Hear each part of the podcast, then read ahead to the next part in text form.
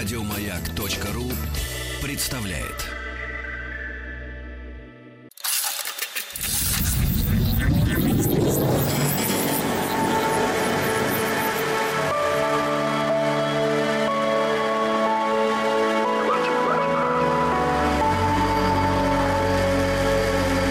Стаховский лайф на маяке. Даже если предположить, что вся история – это ложь, ну вот вся абсолютная история – это неправда и это какие-то фальсификации, у нее все равно останется одно неоспоримое достоинство. Все это весьма занимательные зарисовки о том, как могло бы быть, но не было. А может быть и было. Это «Объект-22», я Евгений Стаховский, очередная серия проекта «Стаховский лайф», э, в которой я позволю посвятить э, время некоторым историческим зарисовкам, наши исторические посиделки, как обычно, по средам, и сегодня у меня 7 августа. Этот день меня занимает в историческом смысле. Хочется пойти посмотреть, что там происходило в эту дату в разные годы, где дата, как всегда, является весьма условной, но вроде как совершенно неважно. 7 августа это произошло там или 18, но сама история делится некоторыми элементами, которые могут вызвать, э, ну, хоть какой-нибудь, да, интерес, может быть, совершенно бесполезный, но любопытство, как всегда, во главе угла. В общем, 7 августа, давайте, пожалуй, э, приступать. Есть некоторые события, такие не на поверхности, сразу скажу, не на поверхности, ничего такого, как мне показалось, на первый взгляд, прямо из ряда вон э, выходящего, ну, потому что действительно, вот смотрите, 1620 год, Катарине Кеплер предъявляется обвинение в колдовстве. Ну, предъявляется. Ну, в колдовстве. Ну, Катарине Кеплер. Ну, и вроде как бог бы с ней. В конце концов, но любопытно же, кто такая эта Катарина Кеплер и из какого перепугу ее обвинили в колдовстве. Давайте посмотрим, что пишут э, по этому поводу источники. Сама по себе фамилия Кеплер уже наводит на некоторые ассоциации, и они, надо сказать, правильные, поскольку Катарина Кеплер – мать великого математика и астронома Иоганна Кеплера. Она родилась в 1547 году, умерла в 1622, была трактирщицей, содержала трактир, но э, очень увлекалась всевозможными гаданиями, бесконечно этим делом занималась. И, кроме того, занималась лечением лекарственными растениями. Естественно, это вызвало интерес со стороны соответствующих органов, тем более, что у нее оказалась ну, скажем так, дурная наследственность в этом смысле, поскольку ее тетка тоже была обвинена в свое время в колдовстве, но э, неудачно обвинена, или удачно, с другой стороны, ну, в общем, сожгли ее к чертовой матери на костре, и, и все, и дело этим и закончилось. С Катариной Кеплер произошло приблизительно то же самое в декабре 1615 года в городе Леонберг. Против нее был начат процесс.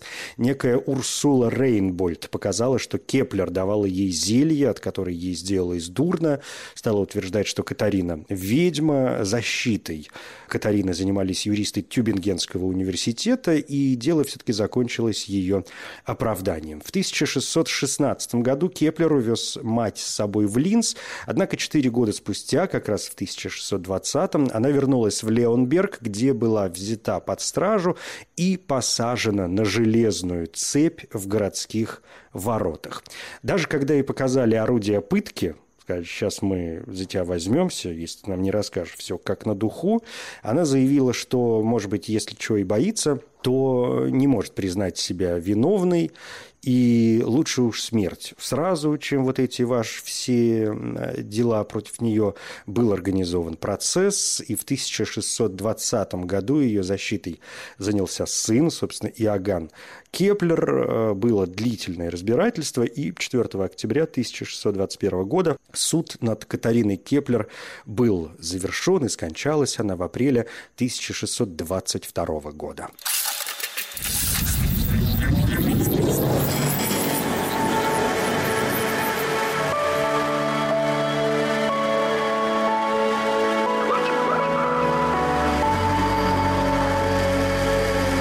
Стаховский лайф на маяке.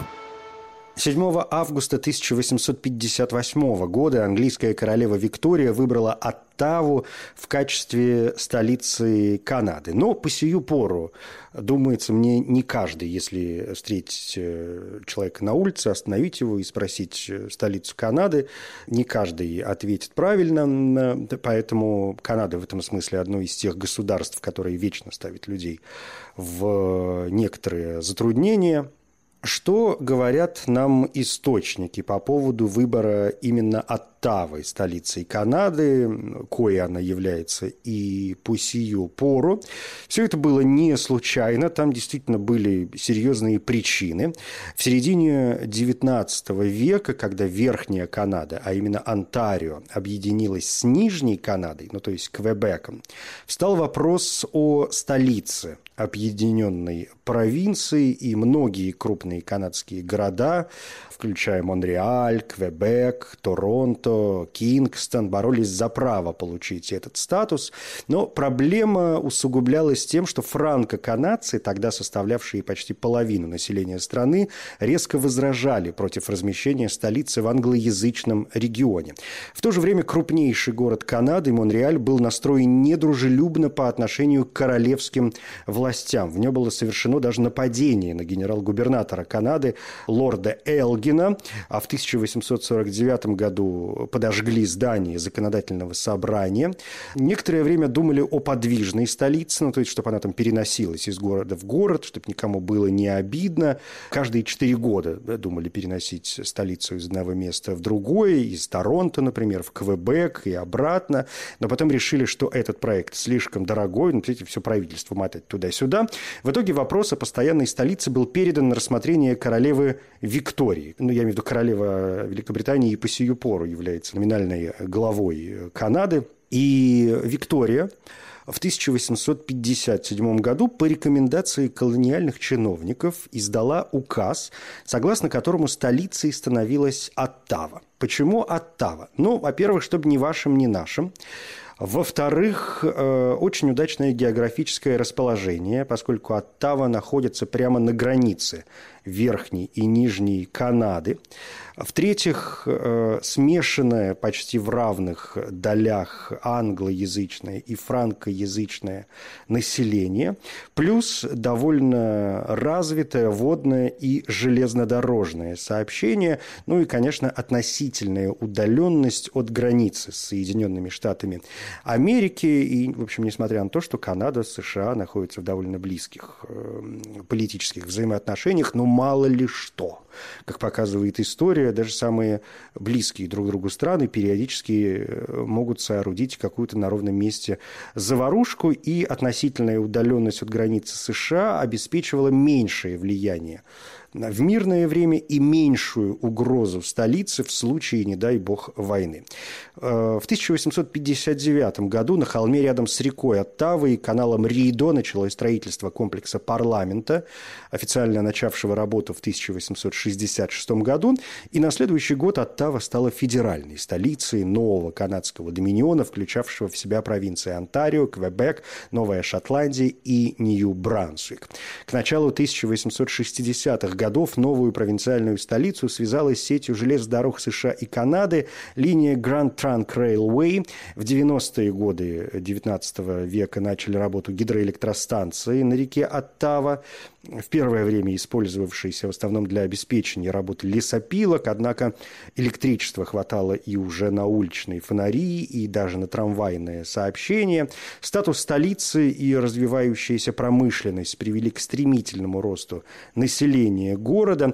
Скажем, в 1851 году в городе жило всего 8 тысяч человек, а 20 лет спустя уже было 21 тысяча 500. Ну и в 1861 году почти половина населения Оттавы была занята в промышленности, а к концу того же десятилетия началось формирование профсоюзов. 7 августа 1974 года Филипп Пети выполняет э, свой проход между башнями-близнецами Всемирного торгового центра. Но это знаменитейшая, конечно, история. Вы все, не сомневаюсь, слышали имя Филиппа Пяти. Недавно вышел фильм, назывался он, по-моему, «Прогулка», фильм Роберта Земекиса. Это биографический фильм как раз о Филиппе Пяти. И в центре этого сюжета э, предпринятый французом в 1974 году проход по канату, натянутому между башнями-близнецами Всемирного торгового центра. Не могу сказать, что это прям блестящее какое-то кино, но так на разочек посмотреть э, вполне себе можно. Сценарий Земекис написал в соавторстве с Кристофером Брауном, и сценарий был основан на книге «Пяти достать» до облаков. 2015 год, да, фильм 2015 года. Если не смотрели, ну, в общем, может быть, получите удовольствие. Что до Филиппа Пяти, действительно, это французский уличный канатоходец, который известен своими зрелищными выступлениями на высоте. И мировую известность он как раз получил после того, как утром 7 августа 1974 года прошел по канату, натянутому между северной и южной башнями-близнецами Всемирного торгового центра в Нью-Йорке. Для того, чтобы выполнить этот трюк на высоте более 400 метров над землей, Пяти заказал и использовал трос, который весил более 200 килограммов. И, кроме того, он использовал уникальный балансировочный шест длиной около 8 метров и весом порядка 25 килограммов. Всего Пяти находился на канате 45 минут, во время которых он 8 раз прошелся туда и обратно, как потом вспоминала его девушка, они, он шел как будто по облаку. Было столько поразительных моментов, когда он садился или ложился на трос, все вокруг меня были очарованы видом Филиппа, лежащего на высоте 450 метров. Был момент, когда он опустился на колено и помахал рукой. Кажется, я закричала «смотрите, смотрите!» И многие вокруг вообще не сразу разглядели происходящее. Э, сразу после выполнения трюка Филипп Пяти был арестован полицией, но обвинения судом были с него в итоге сняты в обмен на бесплатное представление – для детей в Центральном парке Нью-Йорка. Ну и вообще понятно, что это, конечно, не первая и не последняя прогулка Филиппа Пяти. Ну, речь сейчас идет не о башнях-близнецах, а вообще его хождение по канату. Он вообще заинтересовался иллюзией и жонглированием в довольно раннем возрасте. И первые шаги на канате сделал еще в 16 лет. Э, родители его не сразу одобрили это увлечение сына, но он продолжал заниматься и использовал все известные трюки, которые только мог себе представить. В конце концов начал придумывать собственные, ну и вот э, стал таким своеобразным фанатиком этого дела, что негативно сказалось на его учебе. Он ее забросил, умудрившись вылететь из пяти различных школ. В 17 лет, по словам Пяти, он впервые узнал о строительстве в Нью-Йорке башен-близнецов. Он увидел их изображение в одном из журналов, когда сидел в очереди к стоматологу. И в этой статье говорилось, что когда-то эти здания станут самыми высокими в мире. И вот именно так у Филиппа Пяти появилась мечта на воплощение, которой в итоге ушло 8 лет. Но самое главное, что, в общем, как ни крути, он в конце концов ее воплотил. И сегодня может считаться таким эм, как бы это правильнее сказать, в общем, примером, что ли, для всех людей, которые э, пытаются, может быть, даже самое фантастическое занятие, самую фантастическую идею э, притворить в жизнь.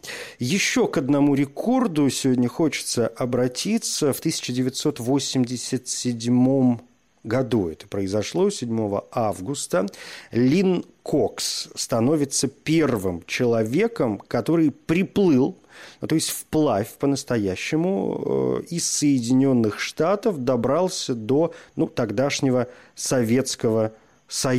Причем, казалось бы, господи, как это сделал? Где Советский Союз, где Соединенные Штаты? Но понятно, что у нас есть общая граница, которая далековато, конечно, от западной части России, вы себе представляете, где находится. В общем, она переплыла Берингов э, пролив и стала вот первым человеком, который совершил этот, прямо скажем, э, подвиг. Она родилась в Бостоне в 1957 году. вообще была пловчихой на длинные дистанции и периодически увлекалась вот таким плаванием в открытой, да, в свободной воде еще в 1971 году. Лин Кокс в составе команды подростков, а ей 14 лет, переплыла пролив между островом Каталина и Калифорнией, проплыла 43 километра в открытом море за 12 часов и 36 минут. В 72-м, на следующий год, она переплыла Ла-Манш за 9 часов 57 минут, став самой молодой покорительницей английского канала. Еще через год, в 73-м, когда ей исполнилось 16, она повторила заплыв через Ла-Манш, побив и женский, и мужской рекорды по времени в этом виде заплыва 9 часов 36 минут. В 75-м она становится первой женщиной, преодолевшей дистанцию в 16 километров э, при температуре воды в 10 градусов Цельсия, переплыв пролив Кука в Новой Зеландии. В 76-м стала первым человеком, переплывшим Магелланов пролив в Чили. И в том же году стала первой, кто обогнул мыс Доброй Надежды – проплыв почти 13 километров за 3 часа и 3 э, минуты. Она бьет и мужской, и женский мировые рекорды по плаванию через пролив Орезунд между Данией и Швецией 5 часов 9 минут. На это у нее ушло. Устанавливает мужской и женский рекорд э, в этом же году по пересечению пролива Каттегат от Норвегии к Швеции, 6 часов 16 минут. И в 1977 году Лин участвовала в заплыве, сделавшем ее первым человеком, проплывшим между тремя Алиутскими островами. И вот 7 августа 1987 года, да, ей 30 лет, и она становится первым в истории человеком, который в буквальном смысле приплывает из Соединенных Штатов Америки в Союз Советских Социалистических Республик. Температура воды ужасающая, 6 градусов Цельсия. А, она провела в воде 2 часа 6 минут – преодолела 4160 метров Берингового пролива от американского острова Малый Диамид в штате Аляска до советского, ну теперь уже российского острова Большой Диамид. И это, конечно, и на сегодняшний день, и по сию пору самый сенсационный заплыв, самый звездный заплыв э, в карьере Лин. Но на этом, надо сказать, она не успокоилась, продолжала плавать. И если говорить о ее последующей биографии, то, наверное, стоит э, вспомнить о том, как 7 же августа 1988 уже года она первая в мире проплыла в воде Байкала около 18 километров, 4 э, часа 18 минут у нее на это ушло, от мыса Бакланьева до Крестовой Пади, и вот это уникальное событие попало в Книгу рекордов Гиннесса. Это «Объект-22», я Евгений Стаховский. Сегодня к историческим событиям, которые произошли 7 августа в очень разные годы. Но вот по некоторым событиям прошвырнулись. Давайте э, какое-то время все-таки посвятим людям, которые появились на свет.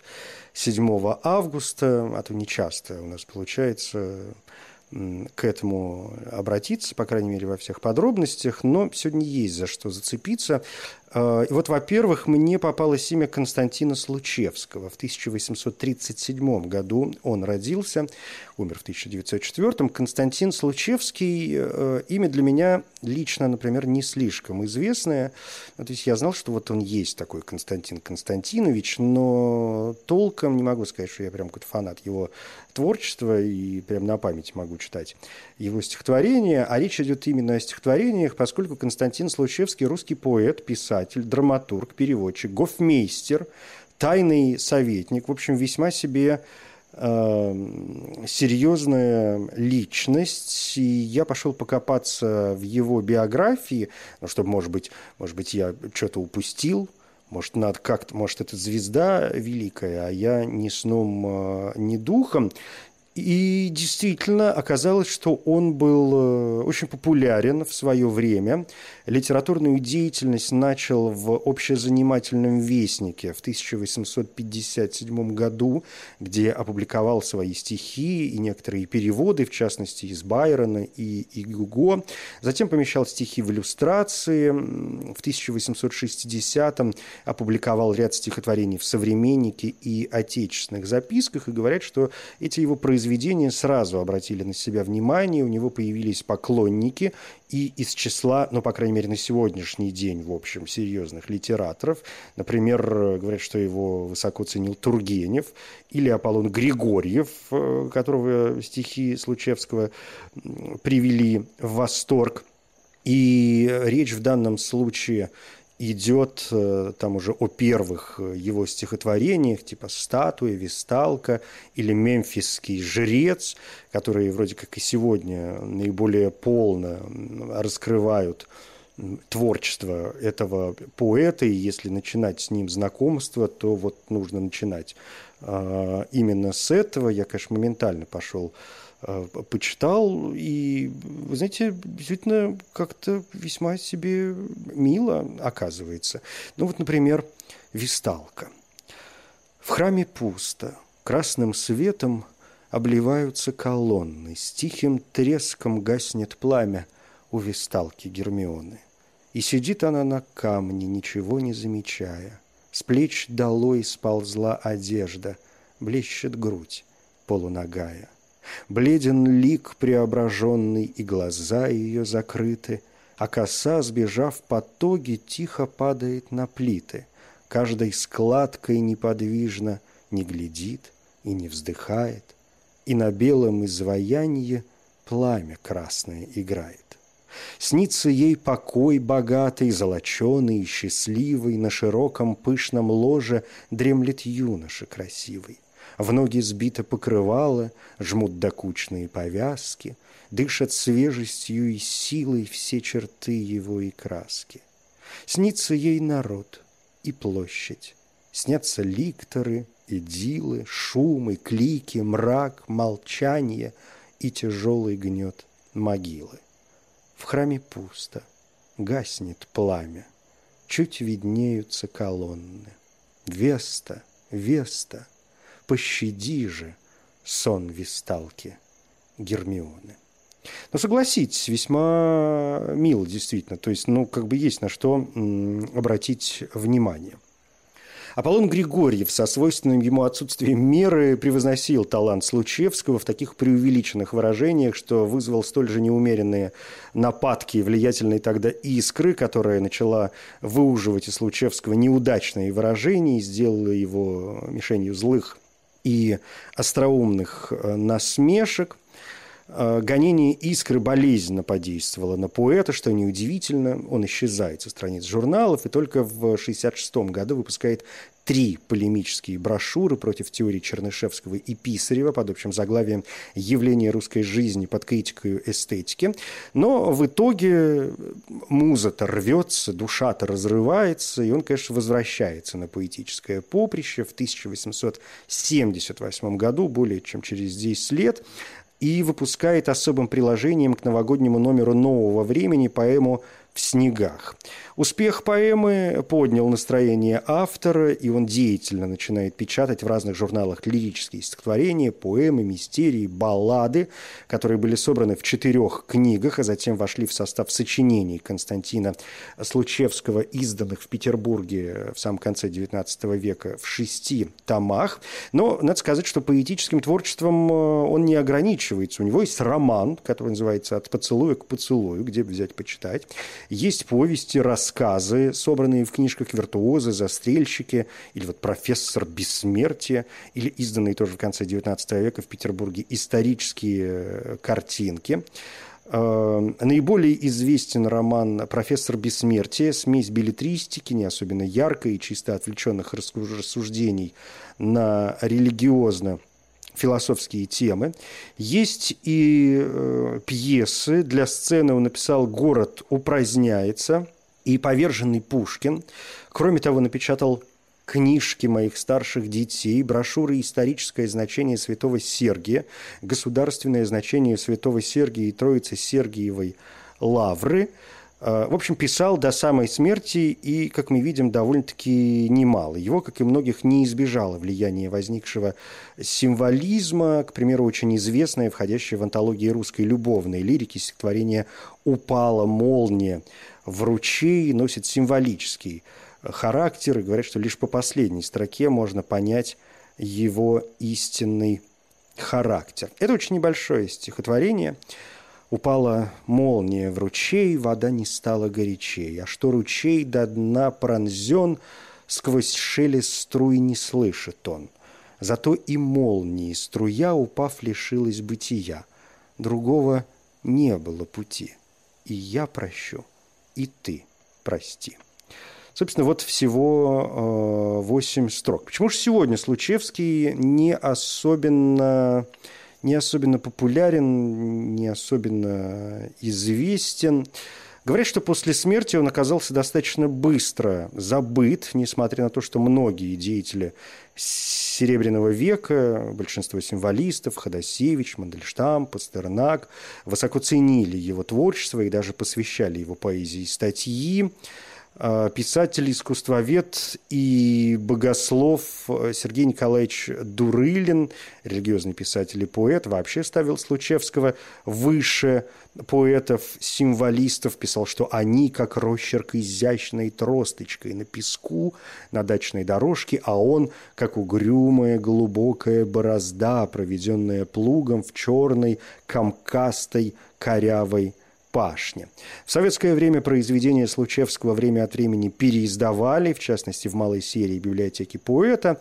Однако э, подъем интереса к его творчеству произошел только в 70-х годах. Стали появляться аналитические статьи, были даже защищены кандидатские диссертации – и окончательная переоценка вклада Случевского в русскую литературу произошла уже в постсоветское – время клеймо забытого автора сменилось гораздо более корректным в историко-литературном плане званием несвоевременного поэта, а, поскольку оно точно, как говорят, указывает на саму переходную природу его мироощущения и стиля, а, отразившую слом поэтических эпох от классики к модернизму, тут конец цитаты, и исходя вот из этих строк, которые я обнаружил, как-то хочется видеть, что Случевский известен и популярен, но что-то что заставляет меня в этом э, сомневаться. Ну, с другой стороны, вот видите, как удачно совпало, раз уж э, сегодня у него день рождения, оказался повод вспомнить о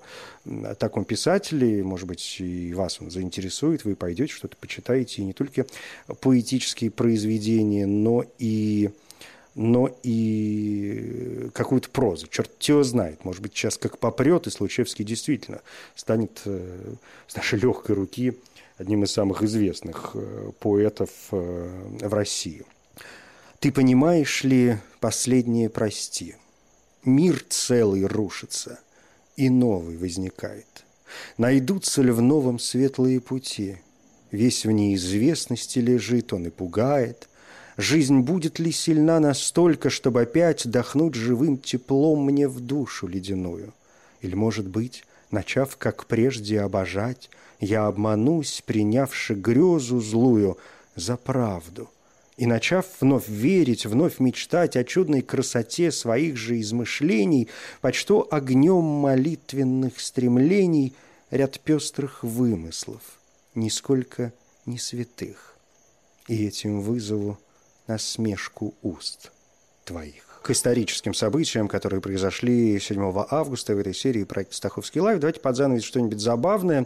Смотрите, я обнаружил какую дату. 7 э, августа 1921 года, собрав по 3000 долларов с фермеров засушливых районов Канады за искусственное вызывание дождя, шарлатан Чарльз Хэтфилд сбежал в США. Откуда им известна эта дата? Ну, в общем, это не важно. В 1902 году американец Чарльз Хэтфилд изобрел смесь, с помощью помощью которой можно было вызывать дождь. По крайней мере, он так сам заявлял, и в состав этой смеси входили 23 вещества, которые подогревались в огромных поддонах и, испаряясь в атмосферу, вызывали осадки.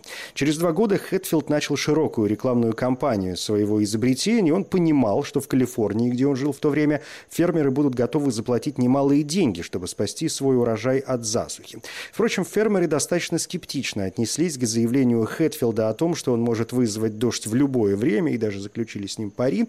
Тогда Чарльз с помощью своего брата Пола построил деревянную башню на вершине которой и провел свой эксперимент. Удивительно, но результат действительно не заставил себя ждать. Вскоре набежали тучи, и дождь обильно полил фермерские поля. И так изобретатель получил свою первую прибыль.